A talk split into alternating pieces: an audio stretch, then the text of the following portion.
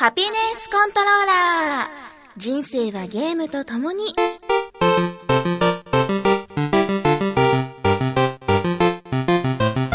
この番組は FPS から美少女ゲーム、さらには洋ゲーまで私 DJ ミスズの生きる糧となっているゲームについてご紹介。ねえねえ、おばあちゃんのお耳はどうしてそんなに大きいの？敵の足音を聞き分けるためだよ。おばあちゃんのお目目はどうしてそんなに大きいの？敵の急所に素早く狙いをつけられるようにさ。それじゃあ、おばあちゃんの腕はどうしてそんなに右だけ太いの？それはね、360の入ったキャリーケースを引っ張るためだよ。そんなちょっと引くぐらいのゲーマーである私のお気に入りを次々にご紹介します。たまにはゲーム以外のことも話しますが、大体が Z して。ちなみに、狼は、360のアダプターで殴ったから、そこで伸びてるよ。ハピネスコントローラーレベル20始まります。レベル20か、5ヶ月？だよね。早いですね。しかも、このレベル20の配信日が2月29日、うるう年なんですよ。4年に1回の配信。4年に1回しかチャンスがない配信。この日に、レベル20が配信されているというのはちょっと嬉しいような、別になんてこともないような気もしますね。4年後か。また次にウルード氏配信するチャンスがあるとしたら4年後。4年後は27歳。何をしてるんでしょうね。多分まだまだずっとゲームをしてると思うんですけど、その時にハピコンが続いているのか、それとも終わって別のことをやっているのか、うん、ちょっと覗いてみたい気もしますが、まあ、今はね、今を見つめながら、今に一生懸命にというかもう先のことなんて全然考えられないので、楽しんでいきたいなと思ってます。レベル20、皆さん、ここまで聞いた方お疲れ様でした。まだまだね、これからもレベルは上がり続けていきますので、諦めずに、めげずについてきてください。さてさてさて、えー、先週も先々週もお話ししたコラムの件なんですが、あのー、秋葉のいろんな情報が載ってるフリーマガジンオタポケにね、コラムを書くことになったんです。で、そのコラムのゲラというか仮編集のようなものがね、上がってきたので早速チェックをしてみました。いやーよかったです。可愛くできてたよね。うん、なかなかこう、あれ私、可愛く載ってんじゃんみたいな感じにコラムのページが仕上がっていたので楽しかったです。おたぽけ。実は、あのー、冊子を実際にゲットしたんですけれども、縦長で、細長い感じの冊子で300ページ。本当にボリュームがすごい冊子です。分厚いよね。で、カバンにも入れやすいサイズで、振るから、情報量がとにかくすごいです。えー、例えば、この2月号だったら、ゲームの話題、なんだっけ、女の子と密室にいたら丸々しちゃうかもしれない。のやつとか、あと、そうだね、これは面白かったな。萌え。クイーンコンテスト。第2回秋葉原的萌え。クイーンコンテストの様子だったり、あと、こういろんなメイド喫茶の女の子の写真とコメントが載ってたり、すごいのよ、情報量が本当に。あと、ゲーム屋さんの話、ホビーショップの話、いろんなことが実際に足を運んでみてからの情報がたくさん載ってるから分かりやすかったです。しかも多言語対応してて、英語とかね、韓国語とかこうちゃんと、ほら見て、書いてあるんですよ。すごいでしょ？これはね、フリーでこの内容というのはかなりボリュームたっぷりだと思います。この中に私の、この本当に萌え色に包まれた冊子の中に、私の360だけのコラムが載っていいのかという感じはしますけれども、でも、楽しみですね。えー、早速3月の10日から発行となります。私のコラム付きのやつがね。で、そのツイッターとかメッセージとかで定期購読申し込みましたっていう方がいて、すごく嬉しかったです。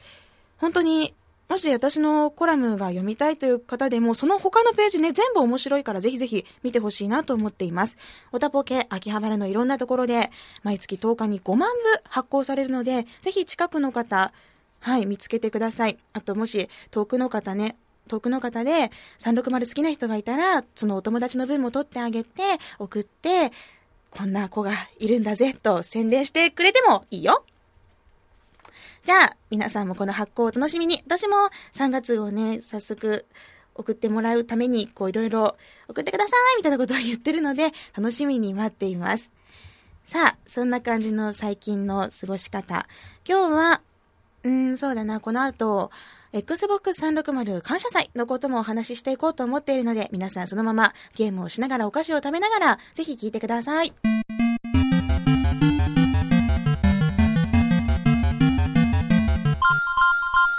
いうわけで、2月26日日曜日、Xbox 360感謝祭 in 秋葉カプコンマイクロソフト新作体験会に行ってきました楽しかったです。あと、寒かったですね。皆さんお疲れ様でした。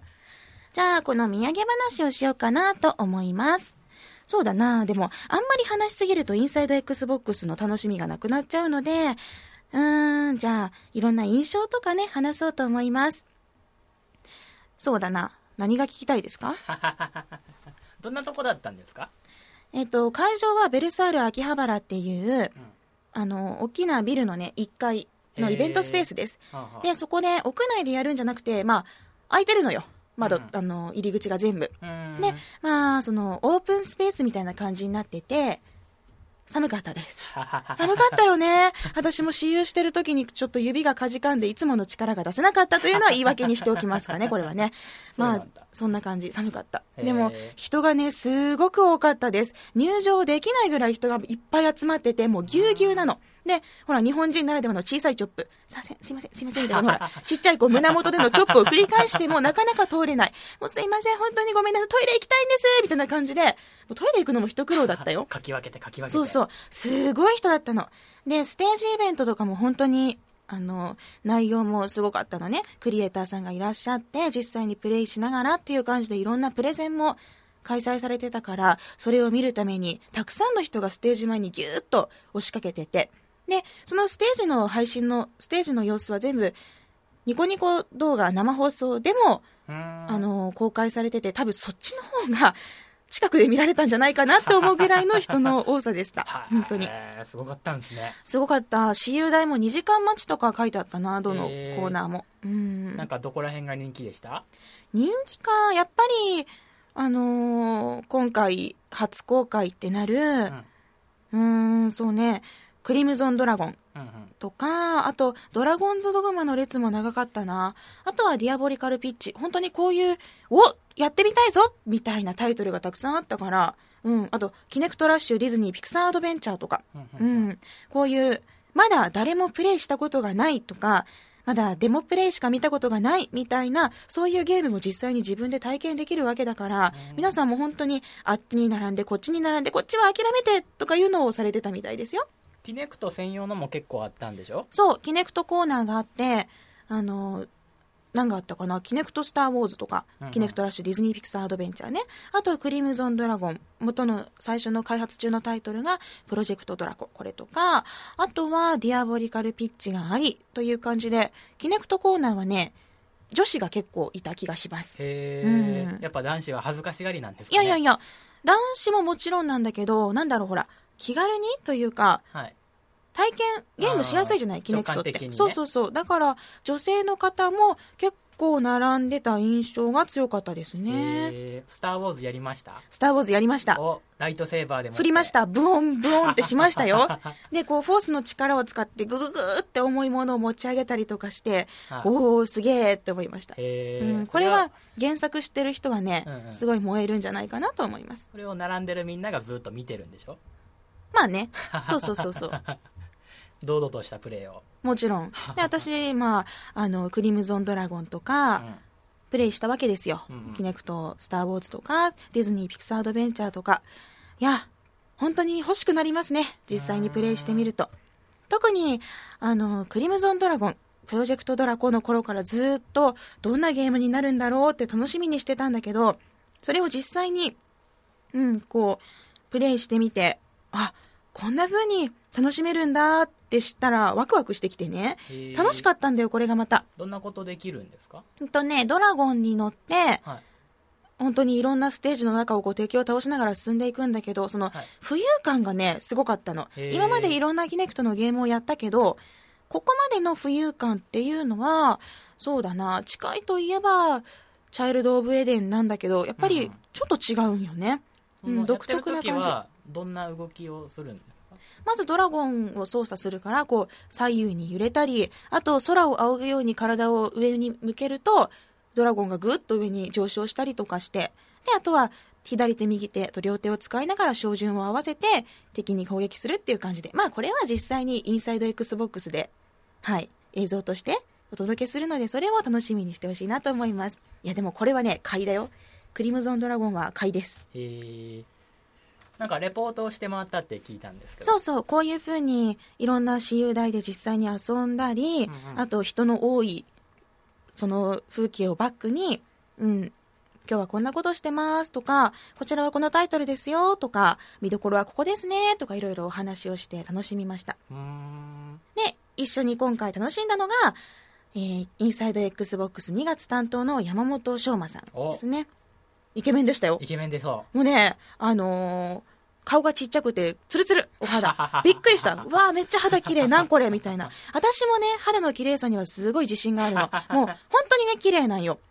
あのーみんなからも言われるし、自分でもうっとりするぐらい肌は綺麗なんだけど、いや、すごくない？あんだけさ、寝ずにさ、ゲームしてて、不健康な生活してて、はもう本当に、毛穴がないもんね。いですよね。うん。普通はもうね、う変なそう大変ことになってるなことになると思うんだけど、そう。で私自信持って言ったんだけどまあほらちょっとぐらいあの肌綺麗ですねって言われるようなことを予想してたら 私よりも綺麗だったみたいな。ええー、みたいな。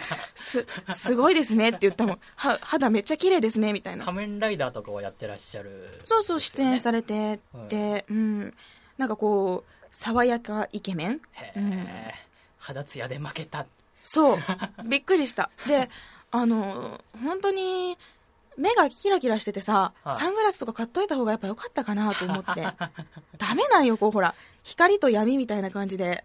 なんか正反対なんよ。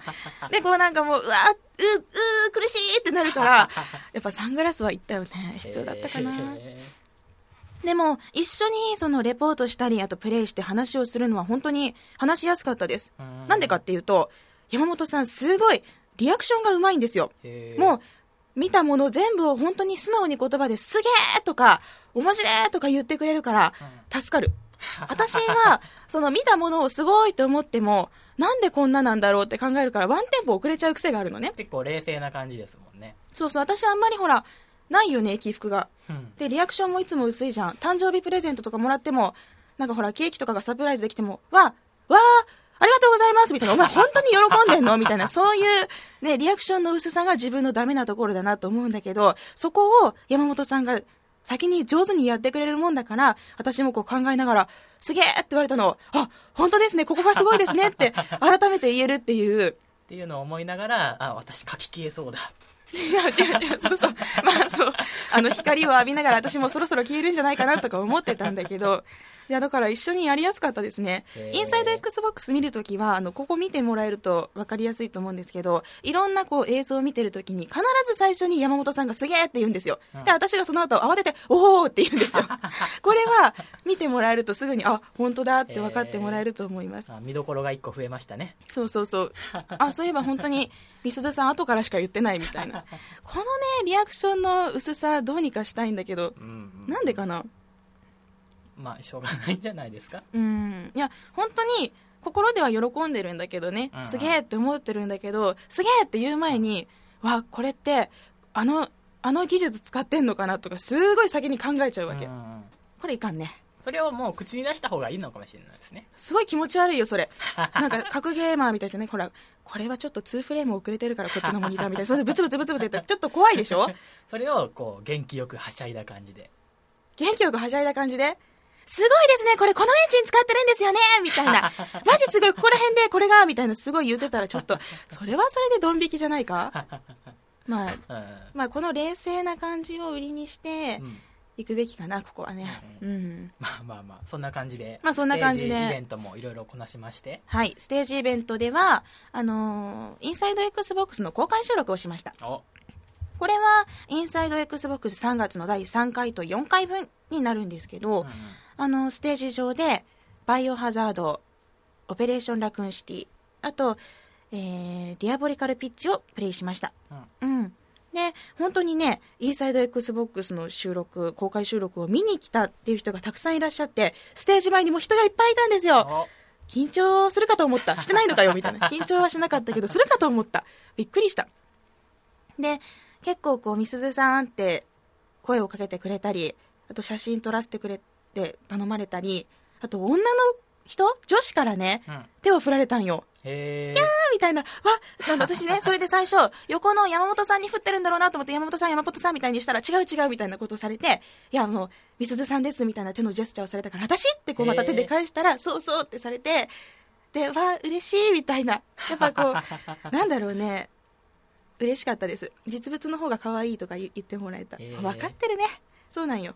あ、今回もちなみにローアングルカメラでした。またかよみたいな。もうそこはいいとして。うん。そうで、インサイド XBOX の公開収録も本当に楽しかったです。バイオハザードオペレーションラクーンシティ。これ、初めてプレイをして、もうバリバリ頑張りましたので、どんな風に編集されるのかが楽しみです。最後にね、あの、川田将央さん、そのカプコンのプロデューサーの方から、上手ですねって言われたのが本当に嬉しかったです。うん初めてやったゲームなんそうそうそう。で、それで、なかなかここまで進む人はいないって言われて、うんうん私今までほらゲームを見せる機会ってなかったじゃないですか。まあ、うんデウス X とかの回はインサイド XBOX であったけど、まあ、あれはやり込み型であって、うまい下手あんまり関係ないかなと思うんですよ。うんうんで、それで、初めてその実力的な要素が結構重要になってくるゲームを人前でして、まあ、最初は緊張しましたけど、うん。楽しくやってたら最後に上手だねって言われて、あ、ゲーム褒められるのってすごい嬉しいんだなと思ってね、もっともっとヘッドショットとか頑張らなきゃなって思ったんですよ。うん。なんか真っ先にメニュー画面から ボタン設定を変えてってしてたらしいっていうのを聞きましたけどあー、しましたね。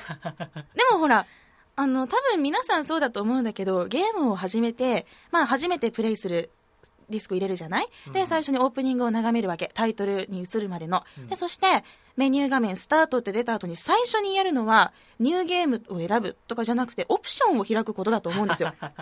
まずオプションを開いて、Y 軸反転のオンオフ。あと、あの、その、いろいろエイムの感度とか、うんうんあとはまあ画面設定ね、明るい暗いを変えたりとか、うんまあ、そういうのは多分、皆さん一番最初にやることじゃないかなと思うの。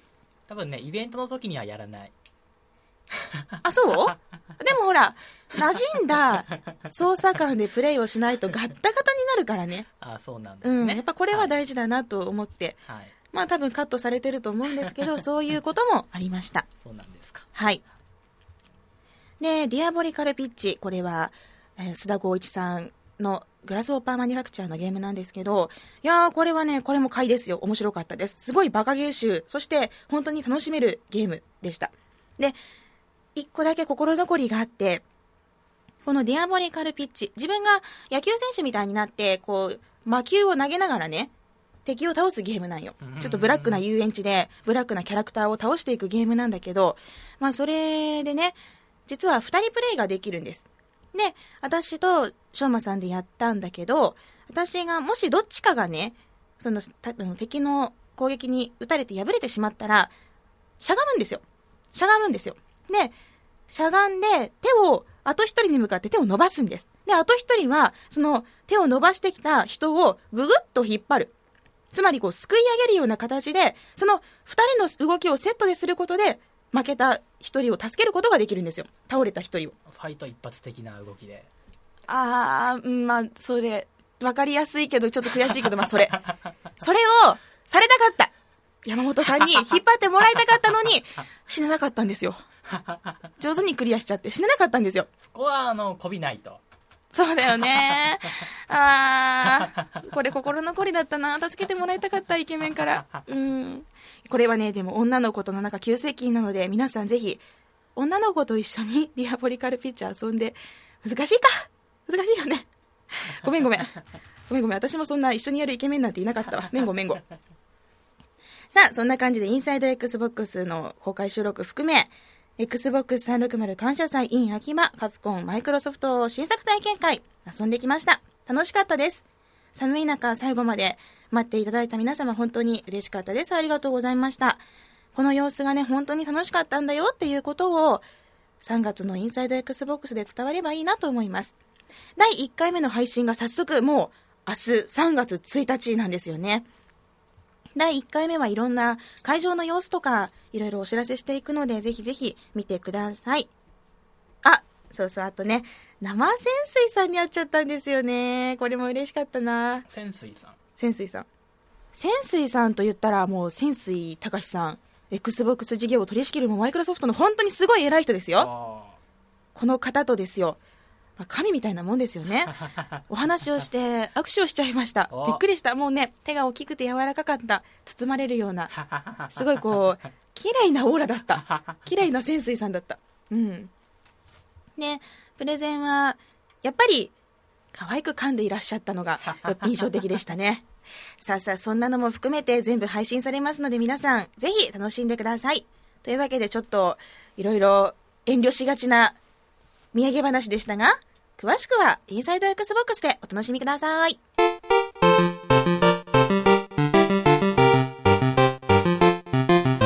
さてさて、先日ご案内したゲームファン集まれゲームファン in 福岡。この続報がだんだんと出てきたので、また紹介したいと思います。このゲームファン集まれゲームファン in 福岡。このイベントはね、あの、福岡で開催されるゲームやアニメ、あと、いろんなオタク産業をもっと盛り上げようぜ、みたいなイベントなのね。開催日時が3月18日日曜日11時から19時まで。で、会場はアクロス福岡で開催されます。定員が500名、入場無料であります。もうね、多分遊びに来ていただけるとすごいすごい楽しいと思います。でね、この話をちょっと軽くこの間の感謝祭の時にしたら、須田さんがね、あ、僕行きますよ、みたいな、えーみたいな、須田さん来るの？福岡に？って思って、詳しくよくよく調べたら、はい、すごいスペシャルゲストがいらっしゃるとのことで、エンターブレインの浜村さん、代表取締役だよ、ファミ通とかの会社だよ、うん。とか、あと、グラスホッパーマニファクチャーのその須田光一さん、さらに、メイジスの代表取締役のシクラ千代丸さん、という大物が集まっちゃうわけです。福岡に。えっ、と、まあ、具体的に言うと、須田さんは、そうだな、あの、えっ、と、最近だと、シャドウ・オブ・ザ・ダムドとか、あと、あれだね、今度出る、ロリポップチェーンソーとかを作られている会社ですね。グラスホッパーマニファクチャー。あと、メイジスっていうのは、メイジスのシクラ社長っていうのは、その、シュタインズゲートとか、あと今だったらロボティクスノーツをずっとこういろいろ開発して、で、発売に向けて頑張っていらっしゃいます。そんな大人気の作品を手掛けているお二人がいらっしゃるわけなんですよ。これは嬉しいですね。えーそういったゲームクリエイターズトークライブだったり、さらに福岡コスプレグランプリ。これは現在、出演者を募集中らしいです。自分はコスプレ、ちょっと自信あるよ、福岡に行って、コスプレしちゃってもいいよ、なんて方はぜひ応募してみてはどうかなと思います。さらにさらに、豪華声優スペシャルトークライブ。これはね、事前申し込みが必要なんですが、えー竹内純子さんとか寺崎由香さんがいらっしゃって、そのトークステージがあったり、あと、自分も声優に挑戦することができるらしいです。このお二人、そあの、その他にもいろいろ声優さんいらっしゃると思うんですけど、まだちょっと、詳細はまだこれからっていう感じなんだけどね。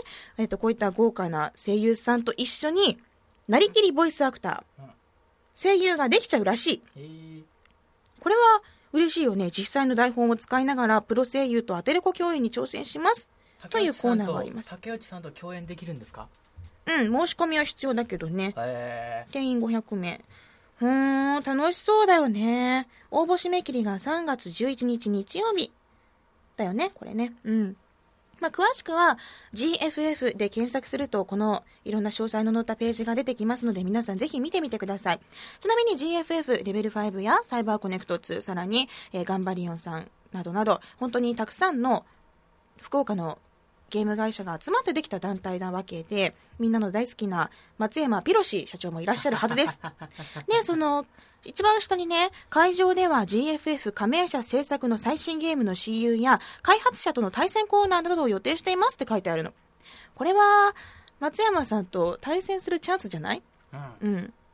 松山さん、前もね、お客様と対戦してらっしゃったの。すごい気さくな方で。うん。で、まあ、負けてられましたけどね。うん、よくコスプレされてますよねそうだね。ナルトのコスプレよくされてるのをツイッターで見かけるから、今回も出て、こう、特別枠で出てくれるといいのにねあ。れこれグランプリ出るんじゃないですか？出ないでしょ。そんななんかそういうやめてよ、フラグ立て。いやいや、そんなことはないと思うよ。まさか、普通に、いつものジャージ姿で来るでしょ。ジャージかよみたいな。ほんとびっくりだよね。T シャツとジャージみたいな。うん。本当にラフで本当にもう素敵で、あの、気さくで話しやすい方ですから、松山さんのファンだっていう方、あとね、日野さんのファンだっていう方もぜひぜひ集まってください。ゲームファン集まりゲームファン in 福岡はだんだんと続報が出てきました。3月18日開催です。詳しくは GFF で検索してホームページ見てください。私も、まだ決まってないのよ、何をするか。なんかすると思います。ブースレポートをするか、どっかで喋るか。でもね、見てよ。ゲスト MC アメリカザリガニって書いてあるから、私の出番はないらしい。じゃあ何をするのだと。まあでもどっかでなんかしてると思うので、まあ、集まれゲームファン集まれ !GFF ゲームファン in 福岡待ってます。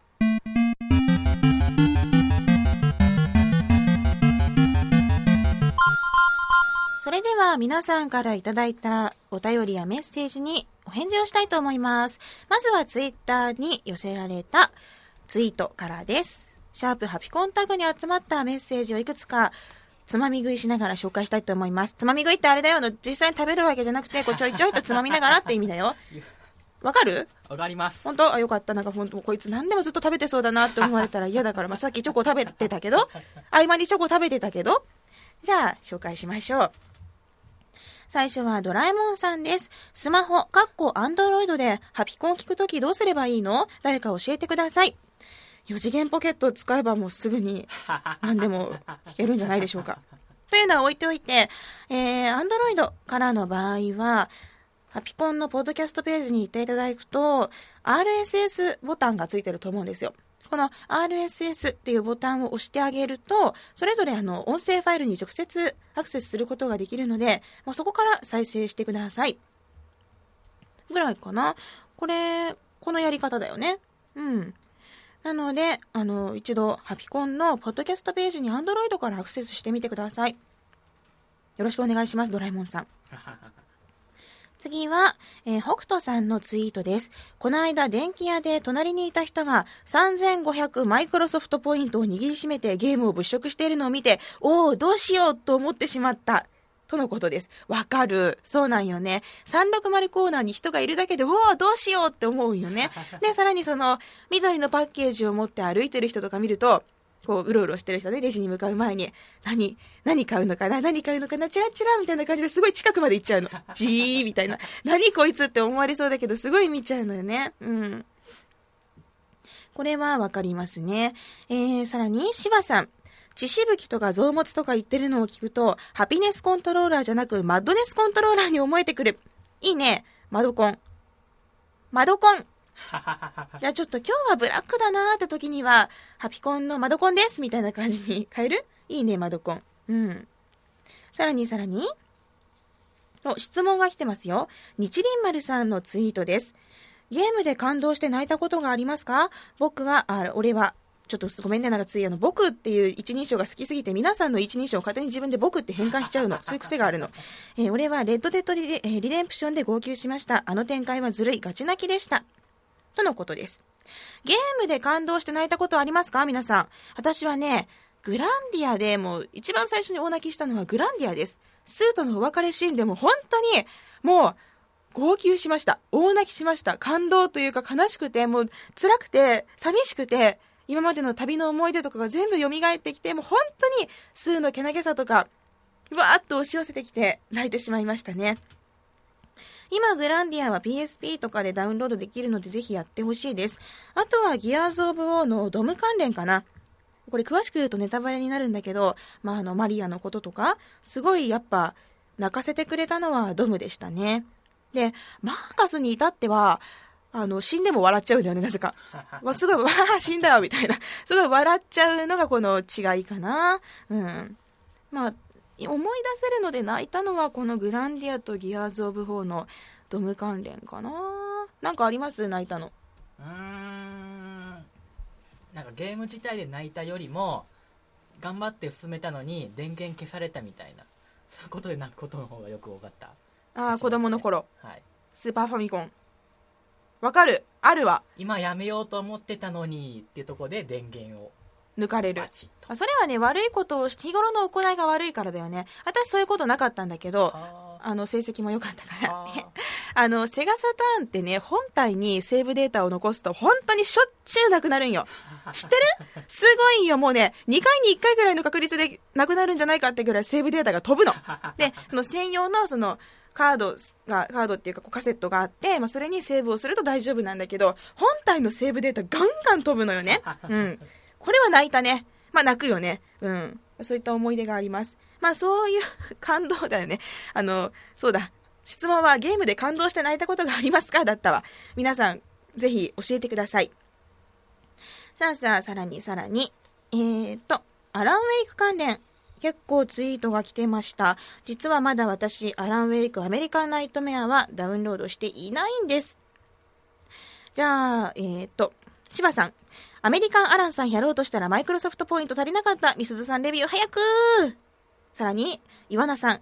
アランの Xbox ライブアーケード購入。今回のアラン先生は随分鍛え上げたようだ。走ってもか、えー走っても格段に疲れないし、強力な武器も使いこなす。マッチョなアラン先生は吹き替えがよくね、えー合ってたから、今回は字幕なのが残念。とか、あと、岡林さん。やってみました。完全版を買いそうになったけど、先に出たパッケージ版を買った方が楽しめそうなので我慢。とかね。うん。なんなんみんな楽しんで。ちょっとちょっと。私はまだ、あのー普通の難易度で、アメリカンナイトメアじゃないや、アランウェイクはクリアして、でもそのナイトメアモードをクリアしてないわけ。で、それがなんで私がナイトメアモードにこだわるかっていうと、ノーマルのエンディング、まあエンディングは見たわけなんだけれど、それに至るまでのいろんな過程とかが保管されていくのね。ナイトメアモードだと。だからそれをちゃんと見てからやりたいなと思ってるんだけど、もうよくない？やっていいよね、これ。いいと思いますうん、もうナイトメアモードは怖いからとりあえずなしにして、すっ飛ばしてアメリカンナイトメアをやっちゃう。だって怖いもん。まあやってみたら、あの、レビューをしますけれども、なんか怖かったらできないのであまり期待はしないでください。まあとりあえず買うかな。うん、まあ怖いし、みたいな、もじもじ、みたいな皆さんありがとうございます。えーっと、あとね、前回、ゲームを買うなら海外版か、さらに、えー国内版かどっちか、みたいなね、そういう話題があったんですけれども、それについてもたくさんツイートがありました。えーっと、ドコモンさん。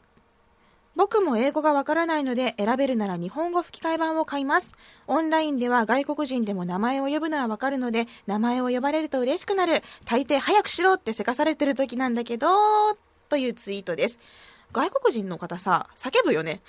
ね、本当にね、プレイ中ね、なんもないのにやたら叫んでるのよ。ふー、イエー、うおーみたいな。え、今なんか私したっけみたいな感じの時にすごい叫んでるんよね。うん。私もあのハイテンションっぷりをちょっと学んだ方がいいのかもしれない。えー、さらに、日輪丸さん。洋芸は国内版も海外版も欲しい派。つぶって海外版を選びたいのではなく、オリジナル版を遊びたいから。国内で発売する際にセロの審査、規制などで削られた部分も味わいたいんです。内容が全く同じなら国内版のみ購入です。国内外での審査基準が統一される日が来いとのこと。うん。これは確かにあります。あのーやっぱり日本版だとかなり規制が激しいもの、まあソフトによって違うんだけど、ひどいものは本当にひどいです。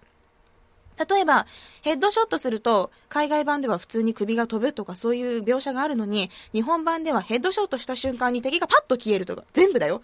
敵そのものがパッと消えるとか、あともう本当に、いろんな V 欠損とかのね、表現がなくなってて、すごいこう、ムービーとかで、音の表現でさ、ぐちゃぐちゃってなる音があって、うわ、もうさぞかし、うーこれひどかったんだろうなーって思って、普通に操作モードに切り替わって、ぐるっと後ろ振り返ると、綺麗な死体が横たわってるとかね、いやいや、絶対なんかあったやろ、さっき、みたいな。そういう、もうちょっとなんで隠すんよ、みたいな、そういうことが結構あったりするのよ。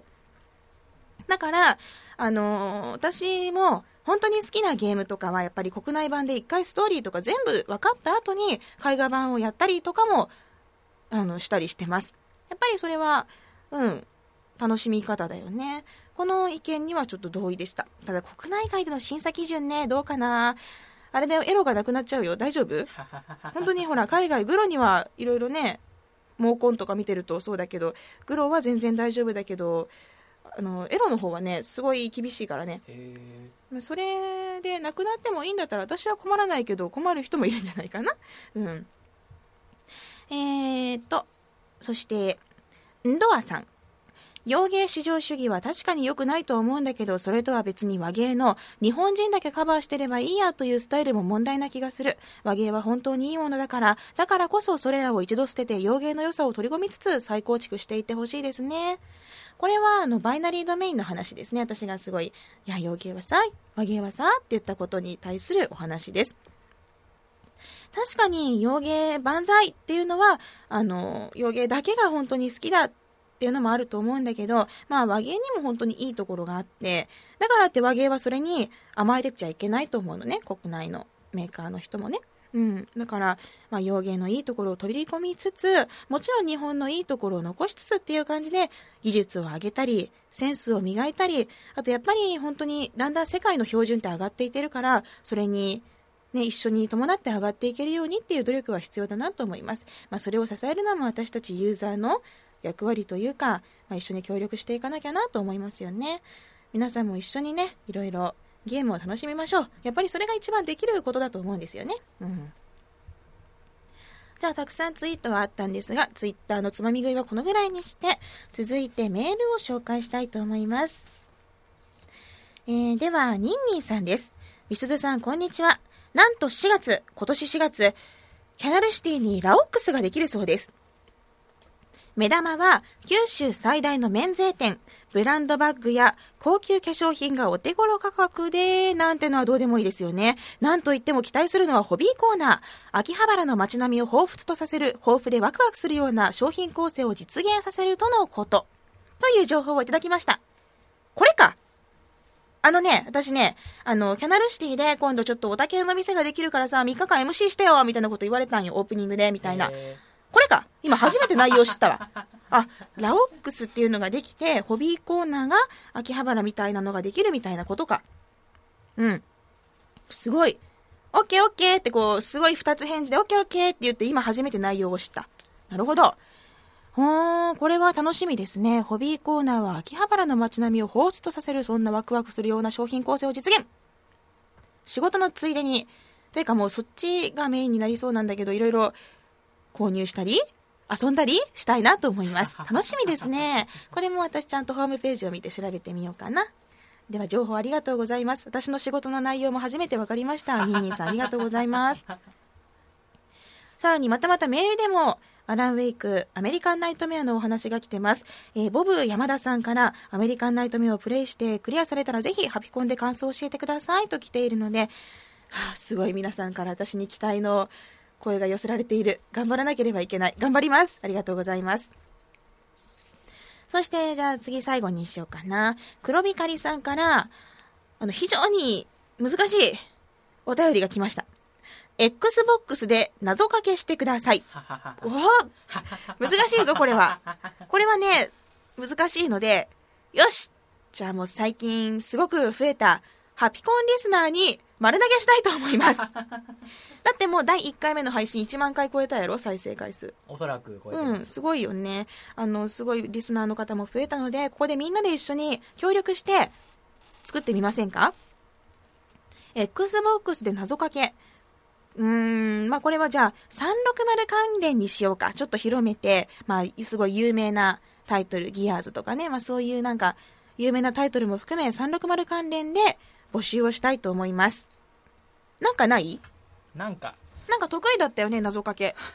得意ってほどじゃないですけどあじゃあ謎かけの例として僕が去年作ったとっておきのやつをサンプルとしてお、ゲーム関係？ゲーム関係じゃないですあ、違うんや。違いますけど、まああのまあ、相撲界がね売れてたじゃないですかはいい。ろいろあったりとかはい。で相撲をテーマに作ろうってなって1個言いますとはい。大相撲とかけまして、えー等身大ガンダムポスターと解くはい。その心は？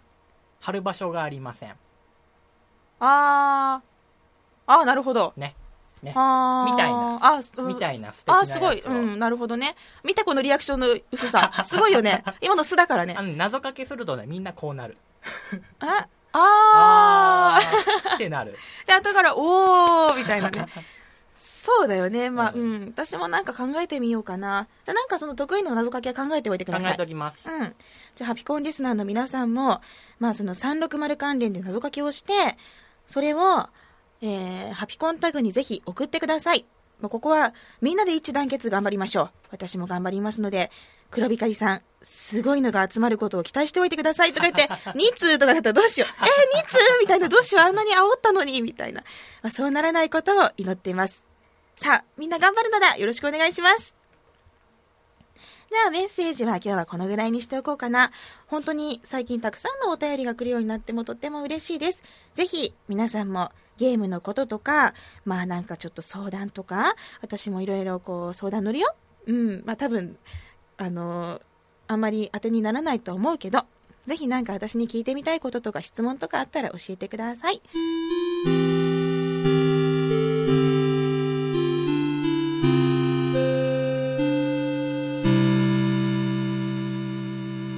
はそろそろエンディングです。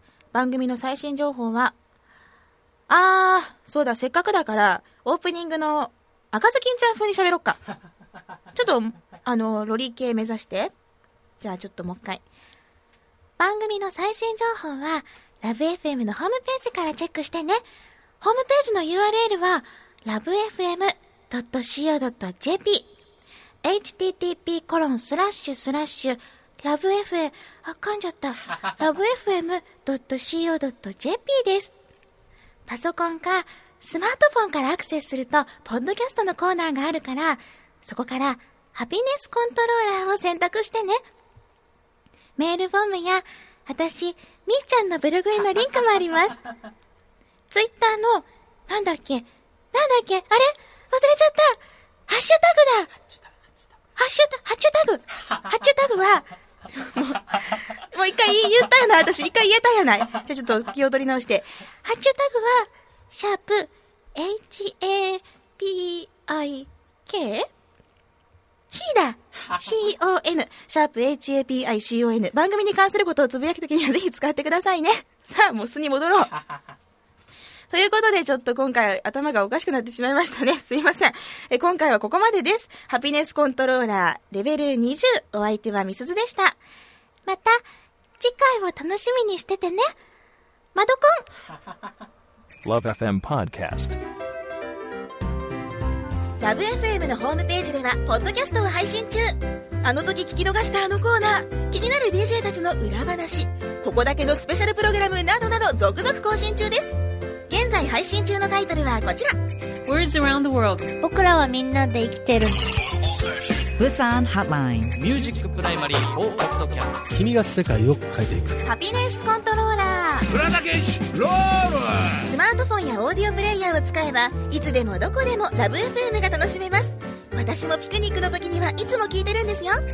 Love FM Podcast. ちなみに私はハピネスコントローラーを担当してます。聞いてね。